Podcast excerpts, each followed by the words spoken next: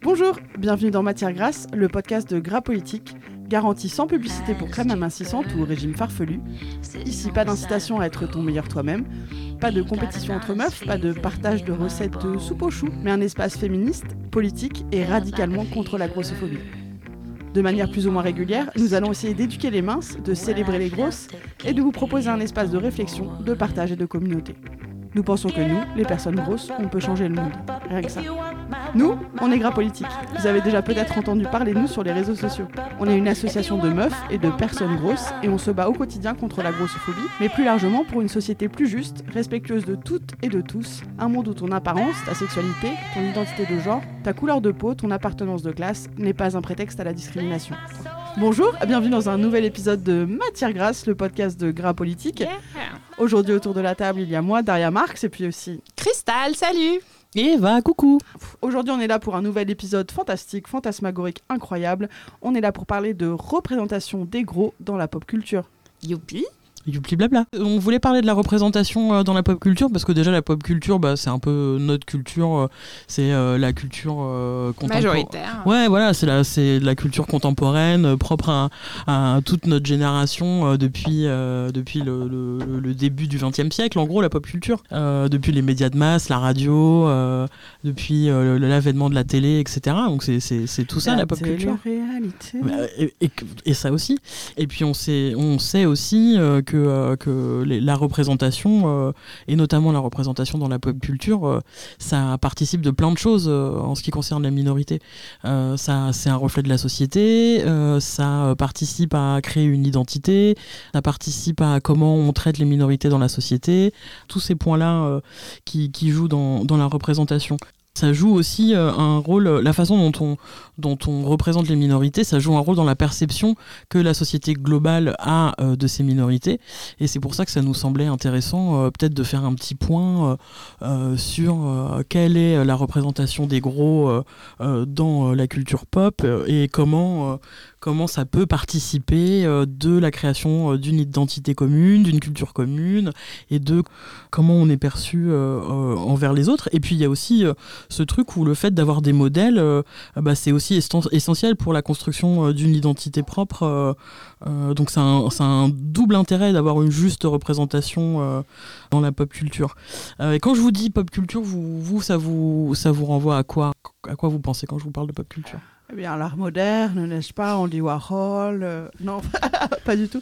Euh, pour moi, la pop culture, je sais pas, je pense à Taylor Swift, euh, je pense à, ouais, à la télé-réalité, je pense aux séries, je pense au cinéma dit pas d'auteur, quoi. Au En, cinéma en média, grand moi je pense direct télé, quoi. Parce que du coup, tout ce qui passe à la moulinette de la télé, que ce soit les productions cinématographiques, les productions documentaires, les- la, la- la musique, tout ce qui passe à la télé, pour moi, rentre dans le moulin de, la pop culture. Alors, on va toujours me citer euh, Arte et Trax, euh, majoritairement sur les chaînes nationales. Si ça passe sur une chaîne nationale, pour moi, ça rentre à peu près dans le- vaste euh, champ de la pop culture, même si ça tend à, se modifier pas mal avec les usages Internet.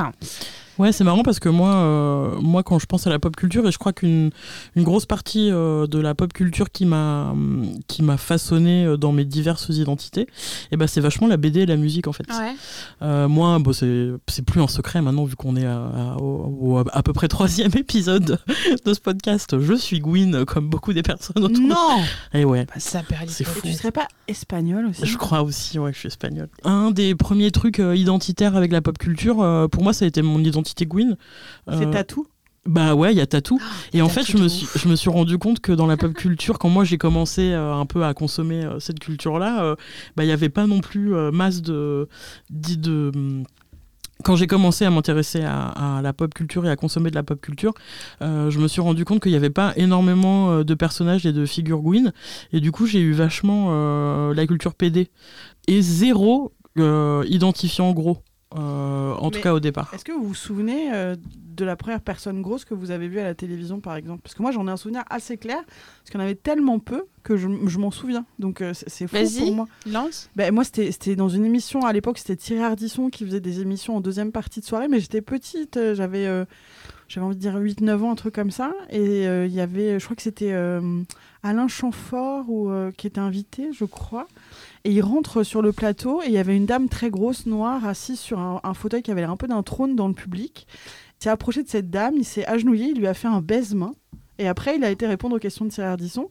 Et je suis restée scotchée devant la télévision en disant mais il y, a des gens gentils avec nous. Enfin, il y a vraiment ce truc. Déjà, cette dame est magnifique. Elle était vraiment impériale euh, sur ce plateau et elle était juste dans le public. Mais je sais pas, elle dégageait un truc vraiment de, fort, d'impérial, de, très beau. Et le fait que euh, l'invité soit venu euh, s'agenouiller à ses pieds, lui baiser la main et vraiment lui faire preuve qu'elle était allégeance à sa beauté, quoi. Mm. Je sais pas, ça m'a fait un truc dans mon cœur de petite fille de waouh, mais en fait, il y, a des gens qui peuvent nous aimer, on existe, on nous voit à la télévision.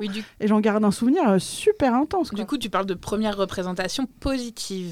Mais je crois qu'avant, j'en avais jamais vu. Enfin, avant, je percevais pas la grossophobie, tu vois. Donc, euh, enfin, je pense que ça avait moins marqué parce qu'évidemment, dans, dans, Astérix, il y a Obélix, c'est un mm, mm, patapouf, mm. mais pour moi, c'était c'était pas un gros Obélix, c'était un patapouf. Enfin, je sais pas, j'avais j'avais pas bien vu le truc. C'était pas nous. Ouais, c'était pas nous exactement. Euh, euh, moi, euh, effectivement, moi je suis passée à, à, côté, comme tu évoques Obélix, de pas mal de représentations grosses dans lesquelles je ne m'identifiais pas. Il y a Maïté.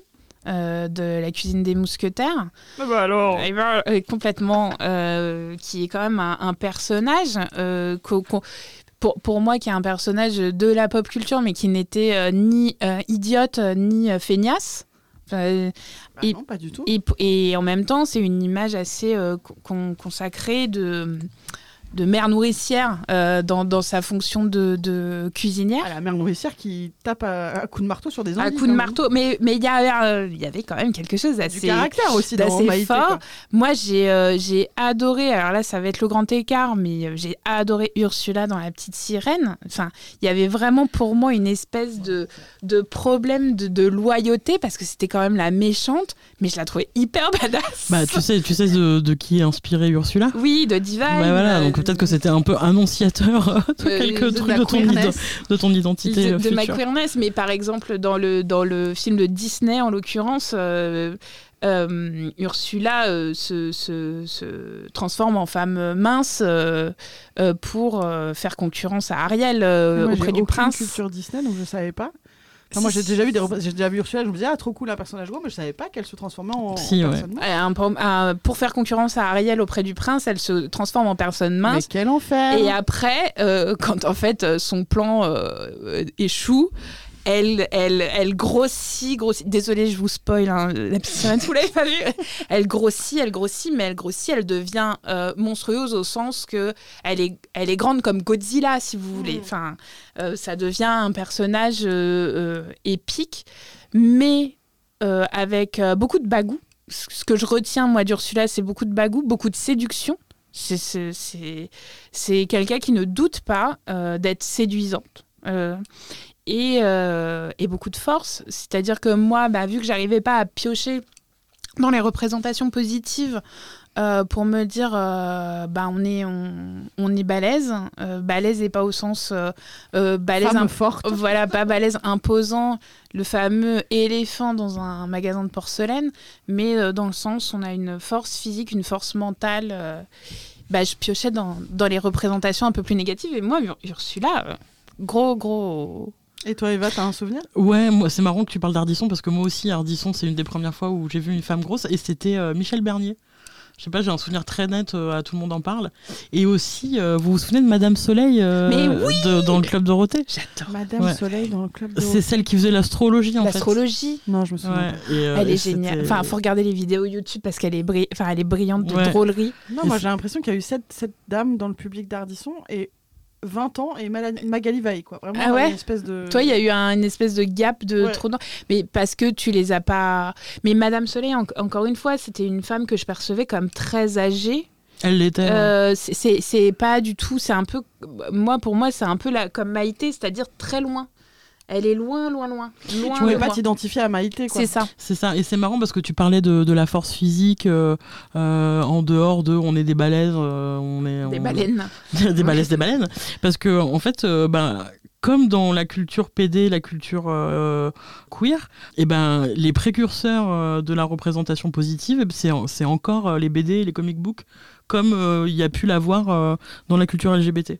Et le premier, euh, le premier gros positif, parce que alors évidemment il y a eu des représentations genre dans le cinéma muet et tous ces trucs là, mais c'était toujours hyper. Laurel et Hardy, allô? Par exemple, mais c'était toujours ouais hyper euh, hyper burlesque, fait pour se moquer, euh, etc. Et, et le premier personnage gros positif dans la BD, c'est 1958. C'est The Fat Furry.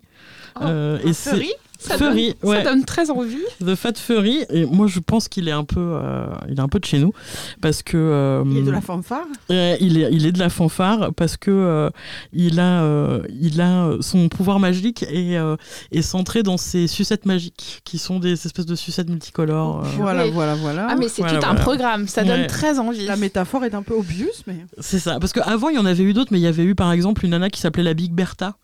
Et la Big Bertha, c'était, c'était aussi le nom de, du très gros canon euh, qui oui. Paris. Donc c'est, bah, c'est exactement pour ça. Et en fait, la Big Bertha, euh, dans la vie civile, euh, genre dans son côté Peter Parker, c'est Ashley Crawford et c'est une mannequin, tout ce qui est de plus normé. Et quand elle est en super-héros, bah, elle devient la Big Bertha, une espèce de, de nana très grosse, mais grosse parce que grosse et aussi parce que bodybuildée. Donc il y a un truc de la force. Et ouais, moi, je, pour une raison que j'ignore, mais je pense que ça vient de, de mon identité queer, euh, c'est vrai que la BD, ça a toujours été, euh, ça a toujours été une de mes sources de, pour puiser euh, des, représentations. Il y, a deux, deux, grandes écoles. Il y a la, enfin non d'ailleurs, je dis deux, c'est très réducteur, pardon. Mais il y a la BD américaine, il y a la BD européenne, il y a la BD asiatique. moi, je, je, moi, je suis très BD belge, française, donc j'ai peu de connaissances sur les autres. Pim Pam, moi j'ai Pim Pam Poum, euh, où euh, la mère de. Enfin, c'est une espèce de mère de famille qui est tout le temps en train de corriger les enfants. Donc, toujours dans la BD, pour moi, euh, il y a Obélix le bêta, où il y a les mères de famille, les matrones. qui sont grosses parce que cuisinières, parce que pourvoyeuses de, de, repas. Mais, mais en dehors de ça, moi, j'ai pas de, de super-héros ni de super-héroïne gros. C'est vrai qu'en termes de, par exemple, de dessin animé, parce que moi je, suis un peu plus âgé que vous, mais moi c'était la grande époque de la 5, où il y avait les dessins animés, les mangas japonais, etc. Euh, Jeanne et Serge, tout ça, bah, il y avait zéro gros. Ou quand il y avait des gros, c'était pour se moquer d'eux. Oui, euh, et c'était très obvious qu'on se moquait d'eux. quoi. C'était pas juste de la grosse phobie cachée, c'était genre oh oh oh, il est gros, oh oh oh. Quoi. Il, est, il est idiot. Beaucoup dans par exemple Jeanne, et Serge ou. ou euh, je me souviens de personnage de la grosse dans Jeanne et Serge, enfin, elle était pas grosse, elle était juste un peu plus oui, que les autres. Elle avait toujours les genoux qui se pliaient parce qu'elle était trop grosse. Oui, voilà. Elle pouvait jamais faire l'entraînement comme les autres et tout. Enfin, c'était tout un truc. Ou sinon, ils sont supporters, un peu idiots. beaucoup euh, euh, des garçons japonais, je pense à au dessin animé du foot euh, Olivier Tom, Tom où euh, tu as toujours un des euh, les gros ils sont un peu dans le dans, dans, les supporters et du coup c'est ce que je disais au départ c'est que c'est vachement vecteur de stéréotypes toutes les représentations en préparant un peu l'épisode d'aujourd'hui j'essayais de voir un peu comment étaient représentés les gros. Et ouais en effet c'est toujours un peu burlesque c'est les méchants aussi souvent dans les super héros ou dans les trucs de, combat etc ouais c'est souvent les méchants, c'est euh, la mère, la grand-mère, c'est la bonne copine. Hyper souvent, il y a ce truc du faire valoir euh, dans le personnage gros. Et, euh, du coup, ça m'a emmené sur le sujet des séries où il y a énormément ce truc des. De... Je voudrais juste dire pour le méchant, il y a un personnage, c'est l'ogre. Hein. Ouais, ah bah oui, oui, qu'on retrouve vachement dans la littérature. À la fois grossophobe et antisémite le personnage de l'ogre souvent. Ah, j'ai pas cette dimension-là, mais euh, ce serait intéressant à être creusé. Mais oui, oui, euh, il y a tout, tout, ce pan, euh, tout ce pan négatif et du coup ça m'a, ça m'a emmené du coup sur le côté des séries et, et, j'ai pensé à, au personnage de la bonne copine dans Strange, Stranger Things. Oui. j'ai oublié son prénom, la pauvre. Alors j'adore la comédienne, elle me plaît beaucoup. J'aimerais bien lui. Bon, bref. Dorothée, c'est ça le. le ouais, je crois que c'est Dorothée quelque chose. qui, qui n'est pas très. Et ben voilà, c'est ça. C'est que souvent. moi, je vois pas de gros dans Stranger Things. Elle, elle meurt. Euh, elle euh, disparaît euh, assez vite dans, dans la série. Ah, et il y a eu une espèce de vague de. tout le monde détestait ce, ce personnage. C'est pas Barbara. Oui, c'est ça, c'est Barbara. Et du coup, là, cette comédienne, elle a eu, euh, elle a eu le rôle des, des grosses dans plein de, dans plein de franchises, dans, River, dans Riverdale. Elle a eu aussi un, un rôle euh, dans une production Netflix d'un film. Et en fait, cette nana, elle est presque pas grosse quoi. ouais, mais moi c'est ça qui m'agaçait notamment avec Amy Schumer, tu vois. Oui. Tout le monde est là. Ah, c'est la comédienne grosse, c'est la comique grosse. C'est génial. Ouais, fait un 48, tu te racontes. Un 48, mais ah non, même pas si elle fait un 48. Elle fait un 44 max. Et, et, c'est ce que j'appelle, moi, les non minces. C'est-à-dire, effectivement, euh, elles sont pas dans les stéréotypes de la minceur tels que la société les perçoit, mais on peut pas dire qu'elles souffrent de grossophobie. Mais vous vous rappelez quand Bridget Jones est sortie et que tout le monde dit Oh là là, René Zellweger est devenue obèse pour tourner Bridget Jones. Ah non, mais alors, alors que la meuf avait pris 10 kilos et elle faisait genre 60 kilos. Quoi. Enfin, genre, et, et puis, il y a une séquence dans le film où elle met une culotte, elle choisit entre une culotte sexy, une culotte à et une gaine. Et t'es là et tu dis ah ouais euh, donc en fait la meuf est la moitié de moi et, elle choisit de prendre une gaine. Cette scène quand Hugh Grant lui retire sa gaine où ça prend vraiment c'est burlesque quoi avec le truc qui vole à travers la pièce. Comme si c'était vraiment. et on retrouve cette scène de la culotte dans plusieurs euh, comédies américaines euh, dans non pas professeur Folding mais pareil, c'est. Euh, ah, je me suis épargné, professeur Folding. Non, moi, moi j'ai jamais vu non plus. Mais je sais plus, mais je l'ai parce que je l'ai. Il y a. L'amour XXL. Dans l'amour XXL avec les. Oui, dans l'amour XXL, il y a aussi ça. Il y a euh, aussi ça. Qui est quand même un monument de. sélective sur ce film. C'est un monument de grossophobie. Ce, un jour, moi, j'aimerais bien qu'on le regarde ensemble pour un podcast, tu vois. Ah, ce serait bien. Ce serait bien. Alors que dedans, ça me fait marrer parce que dedans, il y a Jack Black qui joue euh, le petit copain grossophobe. Et il est gros, Jack Black, bordel de merde. Il a jamais été mince, du moins. C'est tout le paradoxe du film. C'est tout le paradoxe du film il se retrouve. Euh, Jack Black, c'est hyper intéressant parce que c'est comment ses rôles se retrouvent souvent où il a un intérêt amoureux, un enjeu amoureux, et euh, avec euh, des nanas plutôt plutôt minces, enfin très normées. Et ça ne choque personne. Comme dans The Holiday, je crois. oui où, où, effectivement il y a un enjeu amoureux et, et le gars n'est pas mince. Il n'est pas mince, en plus il en joue beaucoup de son, de son ventre, etc. Euh, impossible de voir ça. Euh, Amy Schumer n'est pas du tout au même niveau de gras que, que Jack Black. et ça, ça, démontre bien la, le sexisme qui, qui, est inhérent à la grossophobie euh, sur le traitement des, des personnages. Quoi. Mais il y a un truc où ça évolue un peu, notamment sur certaines séries américaines. Et là, je pense notamment au, au, au, boulot de Shonda Rhimes, qui est la productrice ou la, et la showrunner euh, de Grey's Anatomy notamment. Uh-huh. Et dans Grey's Anatomy, je trouve que le traitement des. Alors, il y a d'une part euh, Kelly, Kelly Torres euh, qui, est non mince, qui, est non mince mais qui n'est pas grosse et qui est présentée comme grosse. Et après, souvent aussi dans les personnages des des patients ou de la famille des patients, il y a souvent des personnages gros et ce n'est pas un sujet. Et ça et c'est la même chose pour des personnes des personnes queer dans dans Grey's Anatomy. Et dans Grey's Anatomy, il y a notamment le rôle de Miranda Bellet. C'est ça. Miranda Je pensais que tu allais bien. Miranda Bellet. Là, vous êtes parti pour une heure de Grey's Anatomy parce que c'est la série préférée du monde d'Eva. Non, c'est une de mes séries préférées avec Urgence et d'autres. Moi, j'ai pas trop regardé, mais c'est vrai que ce personnage qui est qui est noire, petite, qui est grosse, pour le coup, elle, elle, est grosse, euh, et qui est un personnage central de la narration. Et elle est chef euh, de l'hôpital. Euh, elle sort avec un mec qui est dans les canons de beauté, qui est grand, musclé, pompier, Mais d'ailleurs, enfin, sa vie amoureuse est tumultueuse. Il y en a plusieurs. Des, elle a plusieurs conjoints, etc. Enfin mais c'est un, un personnage euh, hyper, euh, hyper fort, un personnage central de l'émission, et euh, qui n'est jamais. je crois que peut-être deux, trois fois, le fait qu'elle soit grosse, c'est abordé, mais de façon très tangente, et on s'apesantit pas sur le sujet. Et c'est souvent, justement, mis en relation avec le fait qu'elle soit une femme et avec le fait qu'elle soit une femme noire. donc, moi, ça, j'ai trouvé ça hyper intéressant. Et puis, oui, c'est un personnage hyper, hyper fort.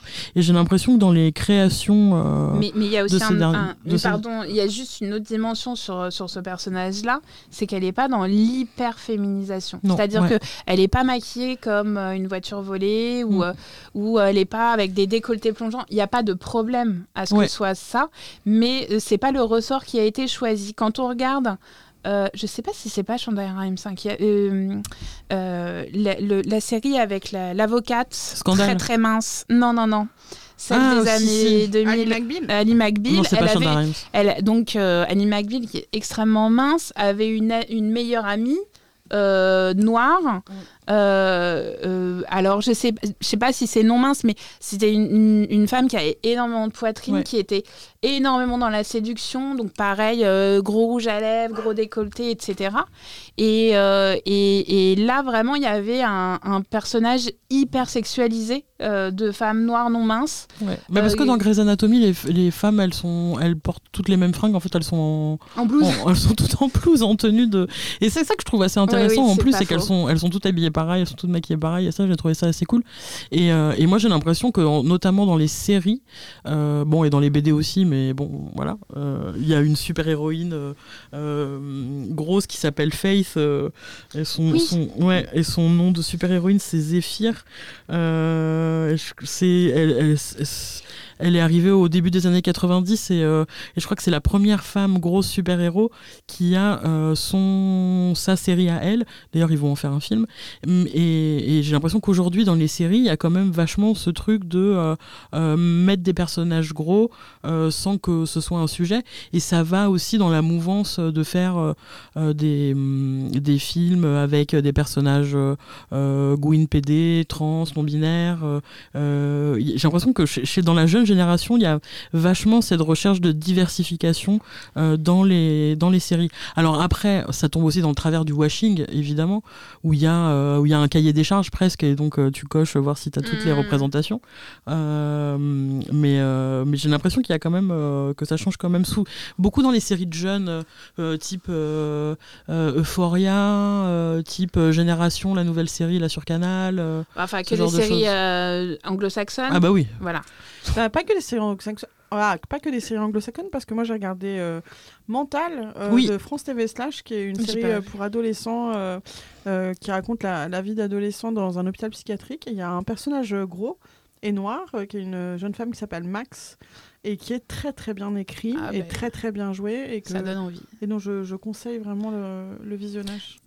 Et chez TV Slash, euh, il y, a, aussi une série qui s'appelle Scam, qui est euh, l'adaptation d'une série norvégienne, mais il y a plus. Euh, après, ils ont, écrit de, des, des, des, saisons uniquement françaises, qui sont, sont l'adaptation de rien du tout, qui sont des, des saisons originales, où il y a un personnage qui est présentée comme gros. Alors, elle n'est pas très grosse, mais elle est euh, non mince en tout cas. Et c'est pas c'est pas un sujet. Euh, elle a des amoureux euh, comme ses copines et des amoureuses parce que c'est aussi un personnage bisexuel. Elle est danseuse. Enfin voilà, où il y a une vraie écriture. et c'est aussi une série où il y a des personnes racisées, où il y a des personnes non valides, où il y a des personnes avec multiples identités de genre. Euh, et diverses orientations sexuelles. Et j'ai l'impression que dans les trucs pour ados chez les jeunes, euh, y a, y a, ça change un peu la donne. Parce que moi, je peux me rappeler des fails, euh, si vous voulez. Tamara, ah, oh là là. Vous vous rappelez oh là là, On parle de BD et d'adaptation. donc Tamara, c'est une BD française qui présentait une adolescente grosse euh, que je trouvais pas si mal faite, euh, mais j'ai pas tout lu. Qui était amoureuse de Kev Adams. Qui était amoureuse de Kev Adams. Ah oui, enfin, du coup, dans l'adaptation, elle est amoureuse de Kev Adams, et c'est vrai que le passage au cinéma l'a fait énormément mincir euh, cette adolescente. Oui, il y a eu pas mal d'adaptations comme ça, mais c'est comme dans un autre registre, ils avaient casté Seth Rogen pour faire Green Lantern, et bah, du coup, il a maigri, du coup, on a eu un Green Lantern mince. Moi, je trouvais ça nul. En termes de représentation, je crois aussi qu'il faut qu'on fasse la différence entre les séries où il y a juste des gros parce qu'ils sont gros et qu'il y a des gros dans la vie et que donc il y a des gros et que c'est pas le plot. Et aussi les séries qui parlent des gros parce que moi je peux pas faire ce podcast sans parler de par exemple My Mad Fat Diary complètement. qui est quand même euh, à la fois euh, sur le fait d'être une adolescente grosse, mais aussi d'une adolescente grosse euh, qui a des problèmes de santé mentale, euh, qui vit dans une famille de parents divorcés avec un père absent. Enfin, vraiment, c'est pour moi, c'est c'est la série qui parle de l'adolescence grosse, mieux que moi, je pourrais parler de la mienne, quoi. Donc, j'ai trouvé ça incroyable. Mais moi, par exemple, j'ai jamais vu. Je sais bah, qu'elle existe. Tu sais pas ce que tu manques en termes de mouchoirs. Hein. Mais, mais je sais qu'elle existe, mais par exemple, les, les, les, séries les plus. Parce que je sais que vous en avez beaucoup parlé. Euh, j'ai essayé de trouver euh, Dietland il y a un moment, je sais pas où le trouver. C'est-à-dire que les séries les mieux écrites, celles sur lesquelles il y a quand même une espèce de consensus des fêtes activistes sur le fait que ça raconte nos vies, euh, elles sont peu ou pas accessibles. Dietland, c'était c'était vraiment bien aussi. Et en plus, d'ailleurs, Dietland, il y avait euh, l'aspect euh, révolution, quoi. Mm, mm. Il y avait cet aspect, euh, en fait, on va pas se laisser niquer par euh, l'industrie des régimes et on va combattre et on va faire la révolution. Donc c'était euh, extrêmement euh, réjouissant. Et malheureusement, ça n'a pas été renouvelé. euh. Mm. On se demande bien pourquoi. Mais c'est très juste ce que tu disais Daria sur euh, il y a une représentation, mais quelle représentation et comment et pourquoi. Et euh, moi j'ai trouvé qu'il y avait quand même un parallèle. Je suis désolée, je reviens toujours à ça, mais c'est parce que euh, je pense que voilà. Dans Grey's Anatomy. Non, pas du tout. Là j'allais parler des Gwyn et des PD, tu vois. Ah, voilà qui nous change. Euh, Notamment dans la culture lesbienne, on a beaucoup reproché euh, aux, aux créateurs euh, de contenu de, de, de faire des histoires très dramatiques, très traumatiques, avec des, des personnes LGBT qui mouraient à la fin, qui avaient des, pro- des problématiques de santé mentale, etc.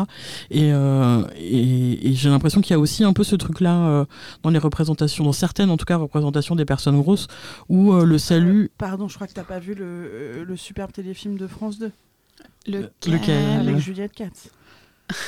Ah, je- Si on l'a vu, parce qu'on l'a vu si on tous l'a vu, ensemble. mais je veux pas me fâcher avec Juliette Katz. Et parce on veut que- pas se fâcher avec Juliette 4 parce que c'est vrai que y a- y a- les, les représentations sont maladroites. Ça, on peut en, on comment il s'appelle d'ailleurs. Moi, grosse, un truc comme Euh, ça. Non, c'était pas ça. C'était issu du livre de Gabriel Dédier, Ouais. je crois. Le... Mais elle trouve, elle trouve le salut dans, dans la bite, si je me souviens. Absolument, parce Et que dans Ouais. le, le... dans la flash mob. et, Et dans la Flash flash mob. Mob. Pardon. Et ça, Mais- c'est pas possible. Mais du hein. coup, euh, voilà, le truc, c'est qu'on a Avec aussi- une fat suit. avec une fat suit. Oui. Je pense que la fat suit, euh, c'est un, c'est un point euh, là. euh, je pense que sur les représentations grosses, on peut pas, on peut pas y couper. Nous, on a été euh, très, euh, on est critique sur la fat suit parce qu'on trouve que c'est un problème majeur. Qu'est-ce que c'est qu'une fat suit C'est un costume de gros. C'est un costume de nous. Ça veut dire euh, quand on veut pas prendre une actrice euh, grosse, et ben, ou alors ou très grosse, et ben on prend une, une actrice à qui on va rajouter euh, un costume de grosse par-dessus sa peau pour qu'elle ait le, le volume. euh, Pour caler Pour le volume idoine.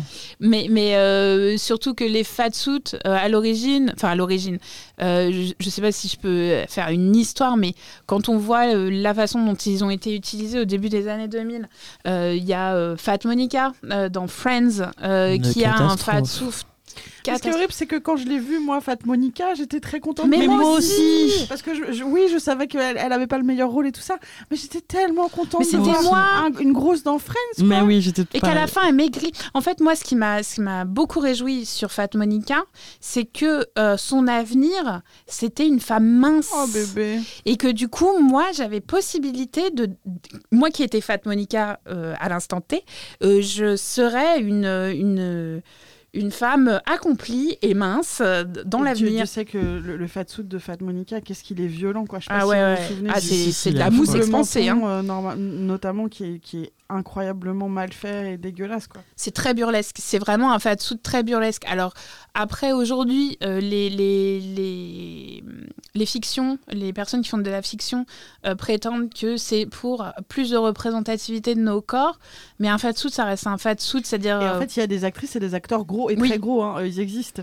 Donc Faut juste les caster. Et, et du coup, l'argument, moi, pour moi, il tient pas. Enfin, non, on ne fait pas un déguisement de quelqu'un pour le représenter. Ça n'a aucun sens. Et on ne Euh, se déguise pas en gros pour Halloween non plus. hein. C'est-à-dire Oui, que non, voilà. ouais. Les costumes de sumo, euh, c'est et grossophobe et raciste, donc euh, on arrête. Mais Cristal, qu'est-ce que tu penses, toi, par exemple, des, des costumes de Fat Ninja? Non, mais alors pour le costume de sumo, parce que c'est ça, c'est le truc, c'est qu'on est aussi dans nos propres représentations. Moi, j'ai- déjà, vous savez, les espèces de trucs de sumo où on se combat là, les Ouais. trucs de location. euh, je les ai loués, j'ai fait avec, et je, mais il y a euh, dix ans. euh, et, euh, et comme quoi, enfin, je- tout ça pour dire que euh, on a beau vous dire là aujourd'hui, oulala, c'est pas ok, même si vous avez aimé, euh, je sais pas moi, le téléfilm de de, Ah oui, oui, de, on- de France vous aime 2, bien quand même. euh, on vous aime bien quand même, mais surtout, on évolue et c'est des questions euh, sur lesquelles j'ai vachement évolué. Mais oui, oui, je plaide coupable. Moi, je l'ai- loué le costume de sumo pour faire les combats de sumo et c'était complètement idiot, quoi. Moi, par exemple, une de mes représentations grosses préférées dans la littérature, euh, c'est un bouquin qui s'appelle Big, et j'ai adoré ce livre, alors que l'histoire de la femme grosse dans Big est misérable, que le traitement est hyper grossophobe, mais je pense qu'en fait, je l'ai beaucoup aimé aussi parce que c'était la première fois qu'il y avait Mhm. quelqu'un qui me ressemblait dans un livre, et que et qu'en fait, je me raccrochais à ça euh, malgré toute la grossophobie du livre. Quoi. Donc, et, à le relire aujourd'hui, je suis dans un truc où je me dis mais comment j'ai pu tellement m'identifier à ce personnage misérable, maltraité, malheureux, alors que c'est pas du tout ma vie. quoi. Et donc c'est assez vertigineux de relire les choses après. C'est ça. Les, représentations sont tellement j'allais dire minces, mais les, tellement elles en ont de la chance. elles en ont de la chance, tellement peu nombreuses qu'effectivement on se raccroche un peu à ce qu'on euh, et euh, qui font aussi des constructions de jeunes adultes euh, un peu fuckés en ce qui m'a concerné moi. Et c'est marrant que tu parles, enfin c'est marrant que tu parles de Big Non, je, savais que tu allais en parler parce que je sais que, c'est un que ça a été un de tes bouquins préférés. Et moi je l'ai lu aussi et, et j'y ai pensé en, en, quand on a parlé du sujet de l'émission. Et en fait l'autrice de Big elle est mince et ça m'a amené à cette réflexion comme dans d'autres communautés où est-ce qu'il faut pas qu'en fait que ce soit des nous qui parlions nous-mêmes euh, euh, qui inventions nous-mêmes nos fictions. Là où euh, il y a des, des créateurs euh, LGBTQ qui ont contribué à la création d'une culture et d'un imaginaire LGBT, là où il y a toute une série du, cinéma avec des personnages noirs qui vient de, créateurs et de créatrices noires, est-ce que il faut pas que la culture grosse soit créée par des créateurs gros? Mais si, mais, mais je pense que c'est hyper important ce que tu soulèves. Moi, je crois vachement à la culture grosse. Oui. Parce qu'en fait, moi, je constate tous les jours que bah, notre communauté de gros et de grosses, elle est pleine de talents. Euh, pleine de gens qui font, qui euh, créent, qui sont des artistes, qui travaillent dur, qui, euh, qui vraiment on a beaucoup de talents, qui sont très mal mis en valeur parce que bah, être grosse, ça, être gros, ça, ça, ferme des portes. Mais je pense qu'il y a une culture grosse, qu'il y a une culture ça a été un à peu, rassembler. Quoi. Ça a été un peu notre, notre, notre credo sur le très gros festival ou quand on fait des, des, des gros festivals. Euh, on se rend compte que des talents, ouais, euh, on peut les réunir et que ça, et que ça, enfin, là, je vais parler sous un angle très capitaliste, mais ça génère de l'intérêt, ça, peut générer de, l'argent, puisque c'est un peu le, cœur du problème quand on parle de création culturelle. C'est, euh, il y a des gens qui veulent investir dans des choses qui font de l'argent. Les, gros, ils ils sont bankable, quoi, je pense, par leur talent, par leur qualité. Et c'est juste que on nous donne pas notre chance euh, et ça se retrouve dans différentes sphères. je pense que c'est aussi quelque chose qu'on évoquera quand on fera un épisode sur les vêtements. Oui, les fait, vêtements. oui, on est bankable, mais personne ne veut nous vendre des trucs. L'employabilité, etc. Enfin, tous les, on nous a tellement et euh, c'est le serpent qui se mord la queue puisqu'on a un défaut de représentation positive euh, qui nous font que on n'arrive pas à, sortir du, du lot. alors que des représentations positives, on peut en retrouver un peu, un peu même dans, dans, dans le passé. Tu parlais de littérature, alors je voulais rebondir là-dessus. Moi, c'est Boule de Suif. Ah. Euh, la pute vertueuse. Et ça, du coup, ça, ça vient de loin, quoi. Ouais, euh. mais c'est marrant que tu dises Boule de Suif, parce que moi, j'avais été vachement... Euh, je suis tombée en amour avec Zola par Nana, en fait, qui était décrite, espèce de de, prostituée euh, qui était décrite, euh, son gras était décrit comme quelque chose d'amoral, euh, de, mm, oui, oui, de, de, gourmand et aussi de, défendu. Enfin, il y avait toute mm. cette métaphore du gras qui vraiment allait contre la morale. Et moi, moi je me suis trouvais ça génial en fait, mm. que, que, le corps gras existe, même s'il était décrit comme quelque chose de pas bien. Je trouvais qu'il y avait une beauté là-dedans et que et dans Nana, ça m'avait vachement frappé. Il y a, y a, tout un point de la pop culture qu'on n'a pas du tout abordé, mais c'est la musique. Et euh, aujourd'hui, en 2021, euh, on, se retrouve avec euh, tout un toute une, euh, tout un groupe de, de, chanteuses, euh, alors pas forcément pop, hein, euh, mais, mais ouais, du, qui font du RB, qui font du, de, la chanson à texte, etc. Il y a Dito qui fait du punk, il y a Lizo, il y a Ise, il y a, il y a Safia, Nolin, qu'on aime d'amour. Safia Nolin, je t'aime. Moi aussi, je t'aime. Épouse-moi. Viens. me faire des câlins en me grattant les cheveux et en me chantant. Je te le crâne et je te chanterai des chansons. mais la, la musique, c'est aussi un gros la musique, c'est aussi un gros vecteur euh, de, représentation. Et bah, sans vouloir vous, sans vous spoiler, on va vous, vous préparer un blind test chez Grappo. Mais, mais euh, la, musique, ouais, ça a été, c'est aussi un gros vecteur euh, de représentation positive. Bah, des Miss Rousseau, quoi, la classe Bah, de ouf. Oui, et il y, en a tout un tas comme ça. Et ouais, moi je crois qu'on peut, on peut finir en disant ça, que, que, euh, que la culture euh, grosse, elle fait partie de notre identité, que les représentations dans la pop culture, elles font, euh, elles, cimentent notre, sentiment d'appartenance, elles cimentent notre identité et la façon aussi dont on est perçu. Et que, bah voilà, il faut que, enfin il faut, il faudrait que on n'est jamais mieux servi que par soi-même. quoi. Et arrêtez de parler du poids d'Adèle, on s'en fout. L'ISO, c'est il y, a une, y, a, y a une nutritionniste coach, je sais pas quoi, qui, qui était dans le programme The Biggest Loser, donc on peut encore parler de pop Un culture. enfer. Donc c'est une télé-réalité sur on entraîne des gros et celui qui perd le plus de poids est The Biggest Loser, mais du coup le gagnant du programme. Euh, extrêmement violent euh, pour les personnes grosses. Je vous préviens si vous voulez y jeter un œil. Je pense qu'on en parlera dans un épisode Ouais. euh, plus en détail. Mais le, le, le- la coach, euh, effectivement, était très concernée par euh, les, comment, la santé de, de l'ISO. Euh, Alors que dans la musique, il y a toujours eu des excès, quoi. Que, ouais, Dans le rock, euh, combien il y a de musiciens qui ont fait des OD, des machins, des trucs, on s'en est jamais Ce qui est horrible, c'est que la grossophobie de cette personne a poussé l'ISO à répondre en vidéo ouais. en disant bah regarde je fais du sport, euh, regarde comment je bouge, etc. Donc euh, une, une femme qui est quand même aussi incroyable que l'ISO s'est sentie attaquée et a répondu en disant est-ce que tu arriverais à faire mon show, regarde ce que je fais, oui. etc. Parce qu'effectivement, c'est quelqu'un de, de très athlétique, En l'ISO. enfin, je dire, euh, elle n'a pas euh.